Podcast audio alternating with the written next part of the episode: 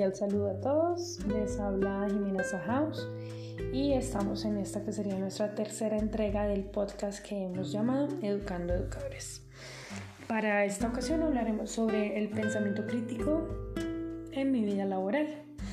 Y bueno, eh, yo en varias ocasiones he citado pues que en mi práctica docente al interior de las aulas, día a día trato de estimular a mis estudiantes y su capacidad de análisis para fortalecer el pensamiento crítico. Esto trata de hacerlo a través de la interpretación de diferentes lecturas de contexto. Eh, en ciencias sociales lo que estudiamos básicamente son procesos históricos. Mm, estos procesos históricos contemplan posturas diferentes de los agentes sociales involucrados en dichos sucesos. Por ejemplo, si hablamos de la Edad Media, entonces miramos el feudalismo como sistema económico. Si nosotros tomamos el, feudalismo desde la postura de los reyes, podríamos decir que es, es, un gran sistema porque ellos son los dueños absolutos y los únicos que se lucran del sistema. Pero si lo miramos desde la postura de los vasallos, vamos a tener que es un sistema absolutamente injusto bueno, justo allí es donde estriba eh, la riqueza del, pensamiento crítico y de la confrontación y la interpretación de textos eh, diferentes, em, quizá de distintos autores y desde distintas ópticas, que traten de abordar o mostrar lo que es el panorama, digamos no general, pero sí un poco más amplio en lo que es la historia, desde los diferentes em, actores implicados.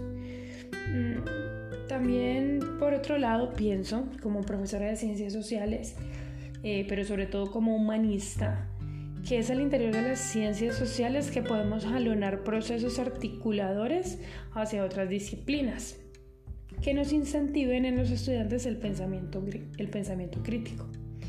Siguiendo a Patiño Domínguez en el artículo publicado en DIDAC 2014, el pensamiento crítico como tarea central de la educación humanista, yo creo fervientemente en la pertenencia de los individuos a su entorno y al dinamismo que convoca el pensamiento crítico, pues este se ve directamente influenciado por componentes racionales, afectivos y empíricos de los individuos, del ser, eh, quien a su vez está inmerso en unos sistemas de creencia culturales, sociales y éticos propios de su contexto y su espacio temporal, es decir, nadie es ajeno al espacio en el que se desarrolla.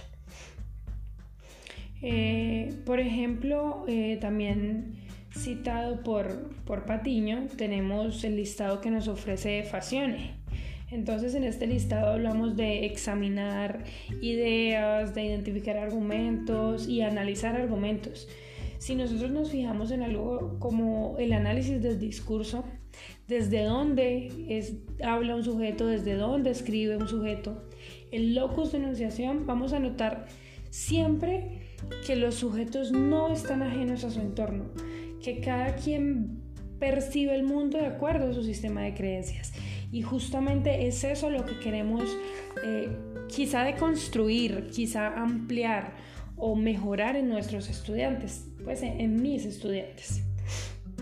Para mi línea de trabajo, pues en este orden de ideas yo decido abordar la construcción del pensamiento crítico en el aula a través de la argumentación.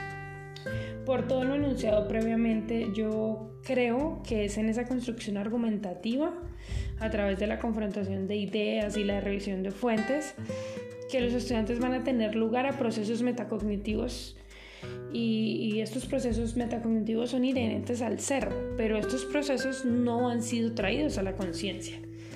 Es decir, todos aprendemos, todos aprendemos de diferentes formas. Eh, el solo hecho del lenguaje y expresarnos correctamente en nuestro lenguaje implica procesos de aprendizaje, pero no somos conscientes de ello. Entonces, la capacidad de cuestionar y autocuestionarse considero que sin lugar a dudas el paso más importante en la elaboración de nuevos saberes y nuevos postulados científicos, pues normalmente no se cuestiona lo que bien funciona y el punto está en notar que realmente nada es absoluto y que todo puede deconstruirse y mejorar.